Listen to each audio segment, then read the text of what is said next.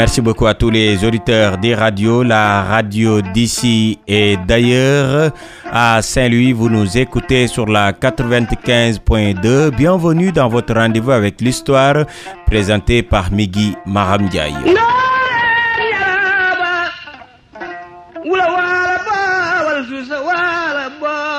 Dans ce dernier numéro de la semaine, le Sénégal dans l'histoire revisite la vie et l'œuvre de Louis-Léon César Federbe. C'est lui qui avait mené l'entreprise coloniale française en tant que gouverneur de 1854 à 1861, puis de 1863 à 1865. Sa gouvernance a été marquée par de nombreuses campagnes militaires menées dans les anciens royaumes du Sénégal. Son portrait, c'est avec Momar Alisnian. Merci à toi, Migi Maram Diaye. Lui, Léon César Federbe, plus connu sous le nom de Louis Federbe, est né le 3 juin 1818 à Lille.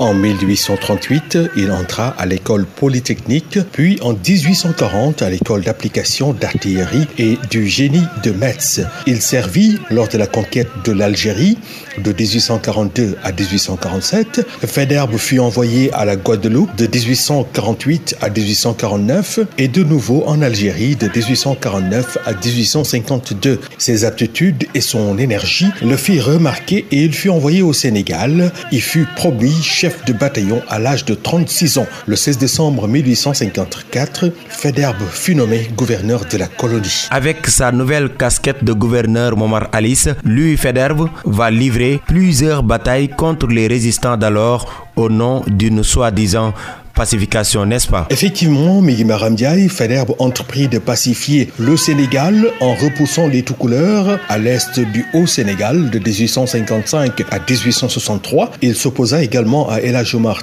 qui assiégeait le fort de Médine et prit la ville le 18 juillet 1857. Federbe repoussa les Maures au nord du pays et annexa les zones Wolof avec le traité de mai 1858. À la bataille de Longadem, le 18 mai 1859, il combattit les Serrères pendant le règne de Kumbandofen Famak Diouf et c'est sous les ordres de Federbe que Fatik fut entièrement brûlé. Il fut le premier organisateur de l'armée noire en 1857. Federbe fut nommé colonel de génie en 1860. L'annexion du Cayor entre 1861 et 1865 permit de dégager la route reliant Saint-Louis à la presqu'île du Cap-Vert, actuelle région de Dakar. Il quitta la colonie en 1865.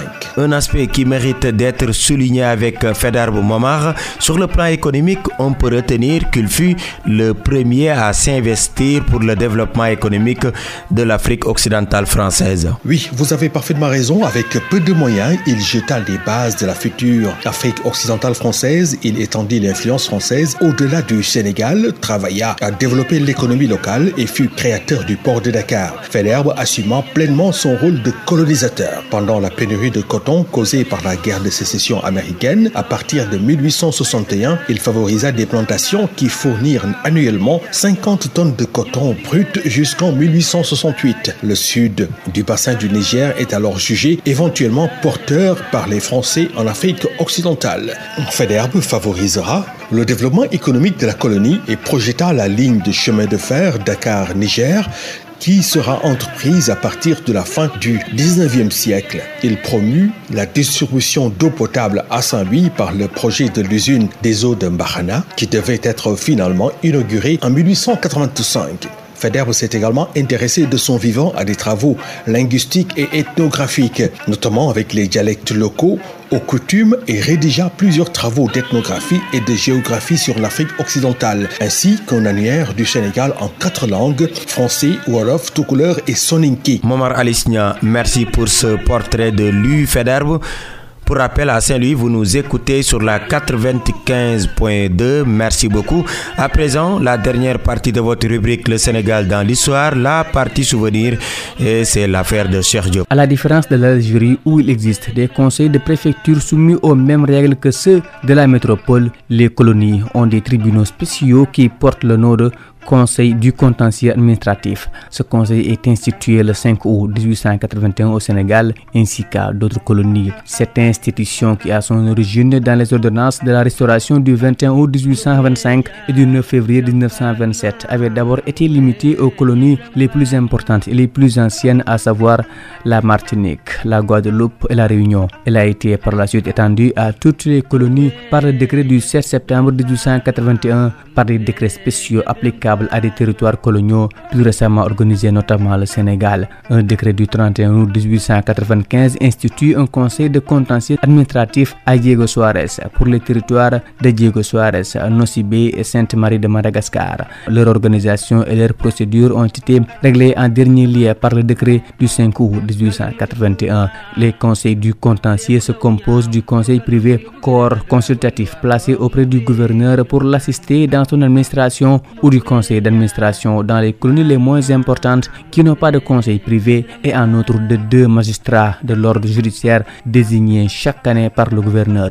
L'organisation des conseils du contentieux ne répugne donc pas comme celle des conseils de préfecture à l'introduction de fonctionnaires judiciaires dans un tribunal administratif. Il y admet en réalité trois membres des corps judiciaires car en dehors de deux magistrats désignés par le gouverneur, le procureur général est membre de droit du conseil privé. La prédominance du conseil privé dans le conseil du contentieux a fait donner aussi à ce tribunal administratif le nom de conseil privé constitué en conseil du contentieux administratif. Son élément met un terme à ce numéro de votre rendez-vous préféré, le Sénégal dans l'histoire. C'était le dernier numéro de la semaine présenté par Migui Maram Ndiaye avec l'appui technique de Serine Saludem.